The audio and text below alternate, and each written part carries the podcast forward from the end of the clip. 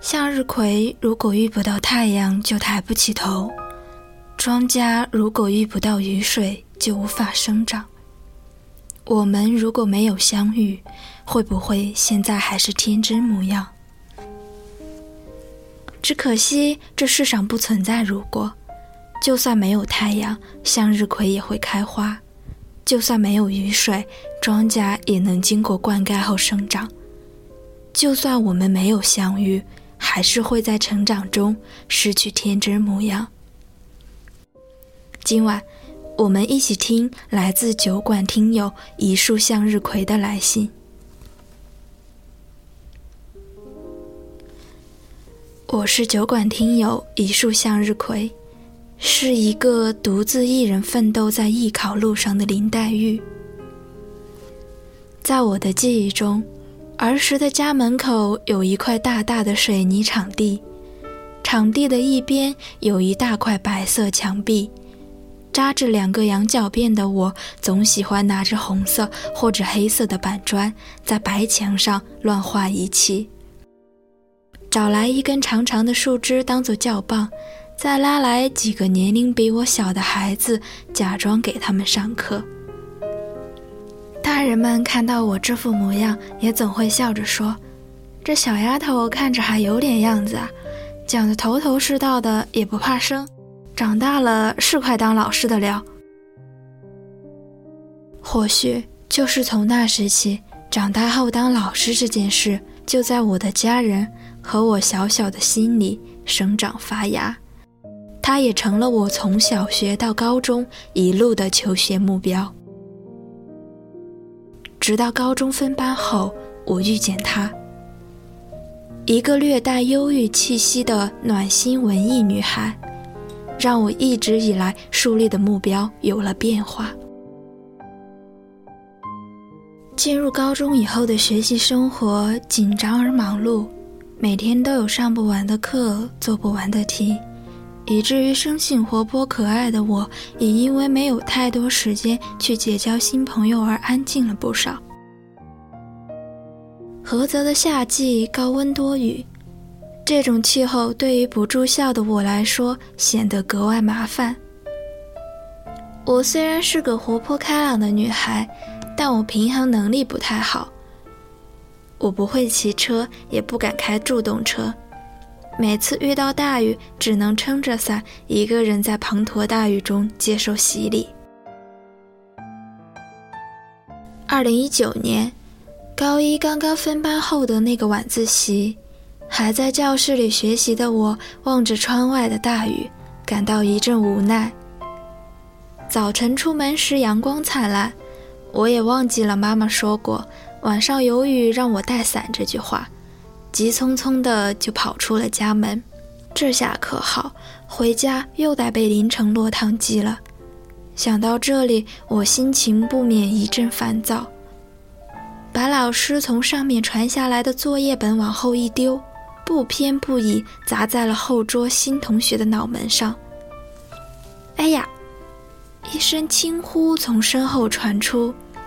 我赶忙转过头，看到一个扎着长马尾的女孩，一双眼睛异常清澈。对不起啊，是不是弄疼你了？我赶紧道歉，还略微有点手足无措。没关系，她如是回应。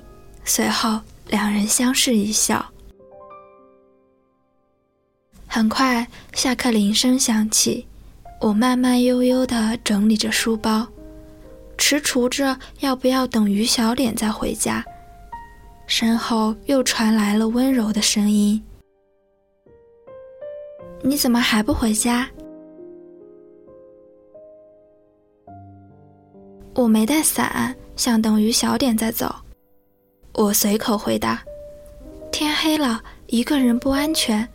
我有雨披。”你坐我的车，我们穿一件雨披，我送你吧。这句看起来稀松平常的话语，在这一刻温暖了我的心田。那天晚上，他开着助动车送我回家，我们是同路的。后来一整年的时间都是他早上来接我，晚上就送我，风雨无阻。哪怕后来有段时间他谈恋爱了，有了男朋友，也没有改变和我的这个约定。我和他从一开始的不甚熟悉，到渐渐的无话不说，就连课间去洗手间都是结伴而行。我们会在某部感兴趣的电影上映时抽空相约电影院，一起笑，一起哭，一起跟着荧幕里的人物走一段心路历程。我们会在节假日一起相约去游乐场。他带着我坐在大摆锤上俯瞰下面的风景人群，他带着我坐摩天轮，我们一起在最高处望着这个城市车水马龙的夜景。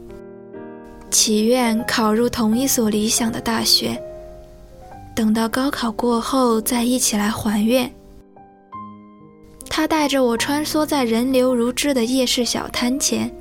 从第一个小摊一路狂吃狂吃到最后一个，聊理想，聊八卦，聊各自的生活，谈笑风生。这些节日过去后，他照旧会开着他的小助动车送我回家。我们也会在双休日相约，带着作业到各自的家里做客。不过还是他来我家多一些，因为我会做饭。第一次他来我家吃我做的饭时，那受宠若惊的小表情，别提有多好玩了。他一边往嘴里塞着饭菜，一边夸张地说：“没想到你这么厉害，比我妈做的好吃多了。”腮帮子鼓鼓囊囊的，像极了抱着松果吃得正欢的小松鼠。我和他一起在这一年的时间里。走遍了校园和家周边的各个商场，街头巷尾每个有意思的小角落，也都留下了我们的足迹和身影。用一个成语来形容的话，那就是形影不离。以至于到后来，我们的妈妈都还打趣我俩：“搞不懂你们两个，明明一个冷性子，一个活泼跳脱，是怎么玩到一起去的？”每当这个时候，我和他都异口同声：“因为互补啊。”是的，我是狮子座女孩，活泼开朗，对人对事积极向上，大家都说我动若脱兔。她是摩羯座女孩，对人对事略带清冷，静若处子，和我一样喜欢画画的她，坐着画格桑花的模样真的很美。我们这对互补型的闺蜜组合也曾羡煞旁人。这一年的时间里，没有任何人、任何事能插足我俩之间，包括她后来交的男朋友，只要我在的时候，也得靠边站。当我听她这么和我说的时候，内心超级开心。我觉得自己已经把她当成了最最最好的朋友、闺蜜。可以一起一辈子的那种。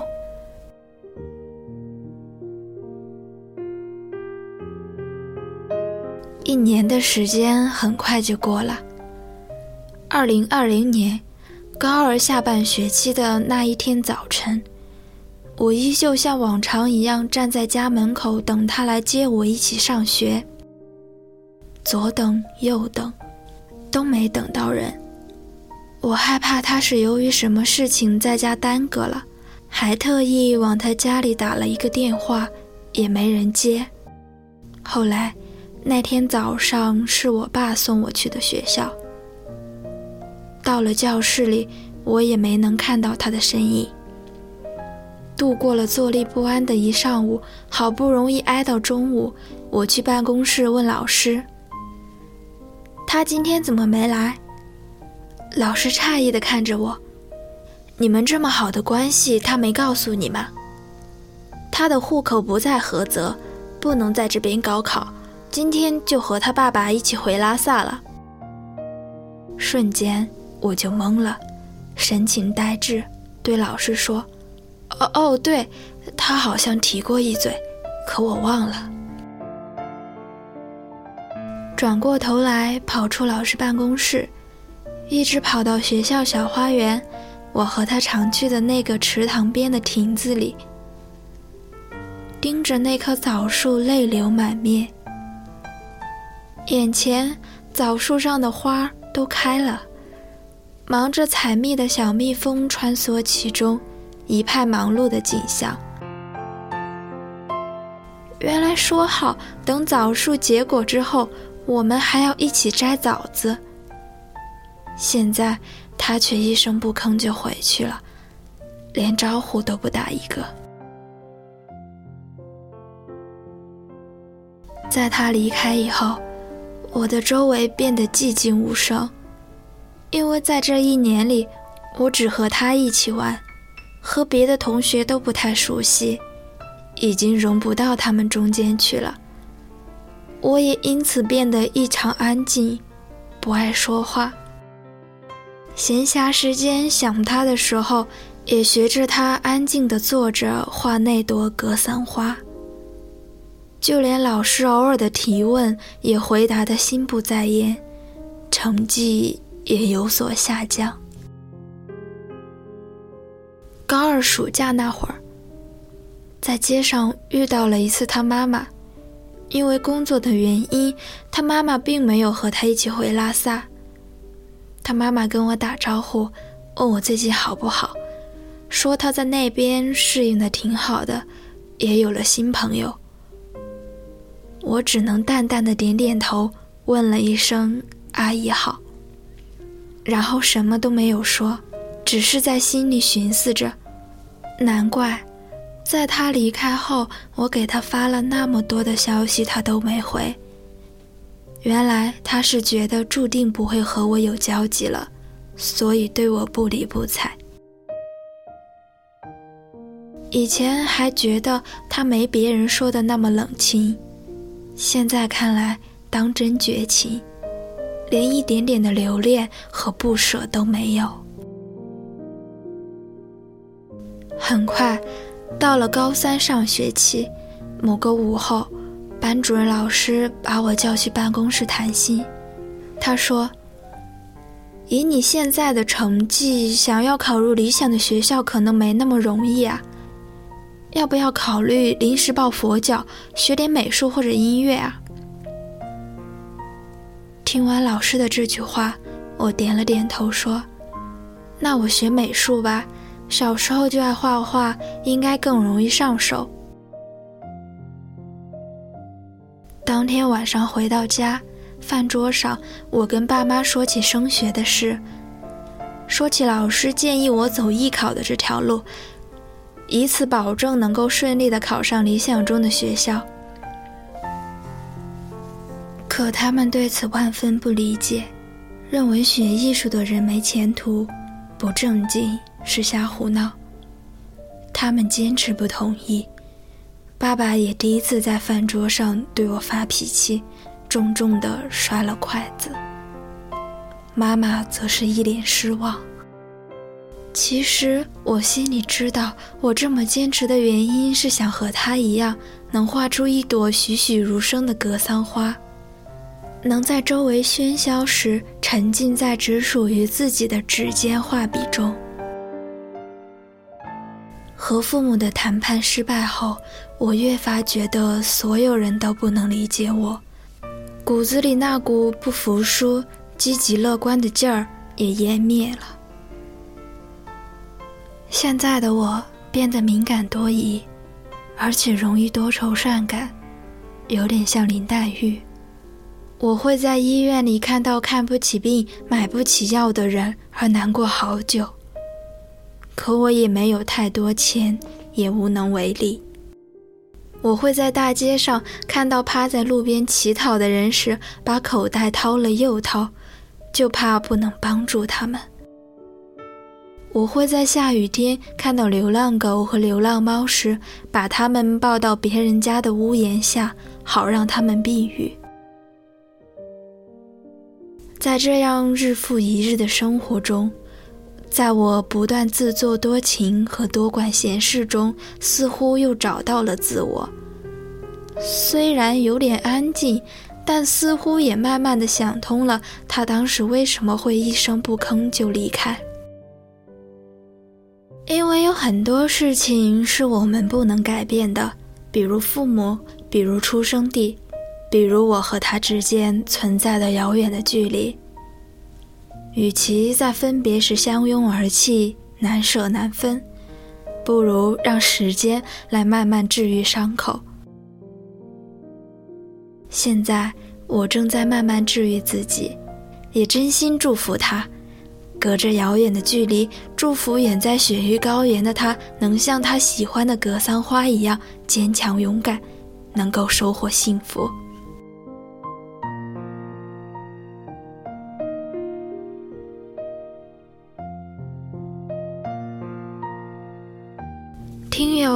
一束向日葵的故事到这里就讲完了。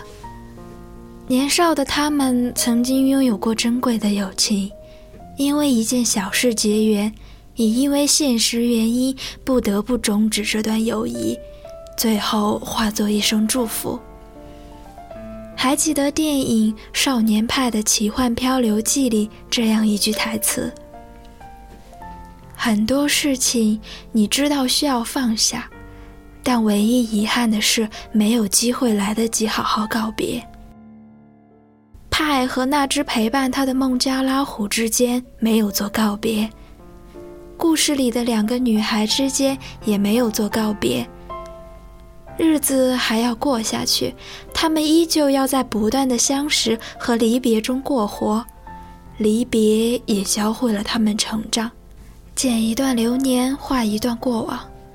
多愁善感的我们，似乎总偏爱于回忆昨天和从前。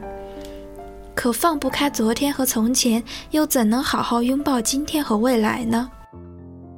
抛开回忆，过好今天，拥抱明天，去创造更精彩的生命旅程吧。愿你也像雪域高原的那朵格桑花一样，能够坚强勇敢，能够收获幸福。邮差和信，海鸟和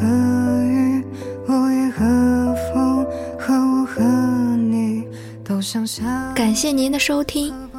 如果你也有故事想要分享，有心事想要倾诉，欢迎关注我们的微信公众号“念安酒馆”。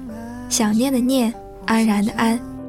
我是守夜人意林，我在浙江杭州对你说晚安，亲爱的你，好梦。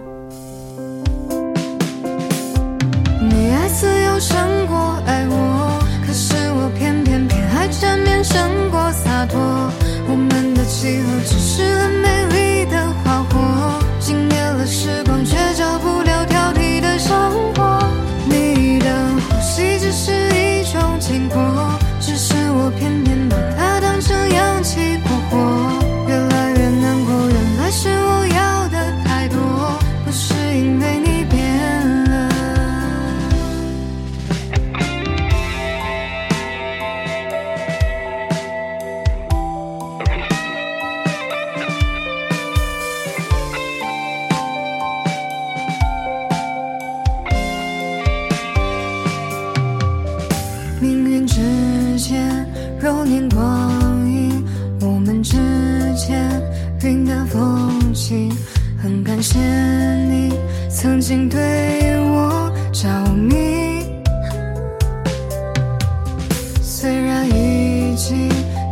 结局只是偶尔一想起你，满天繁星还会变得氤氲。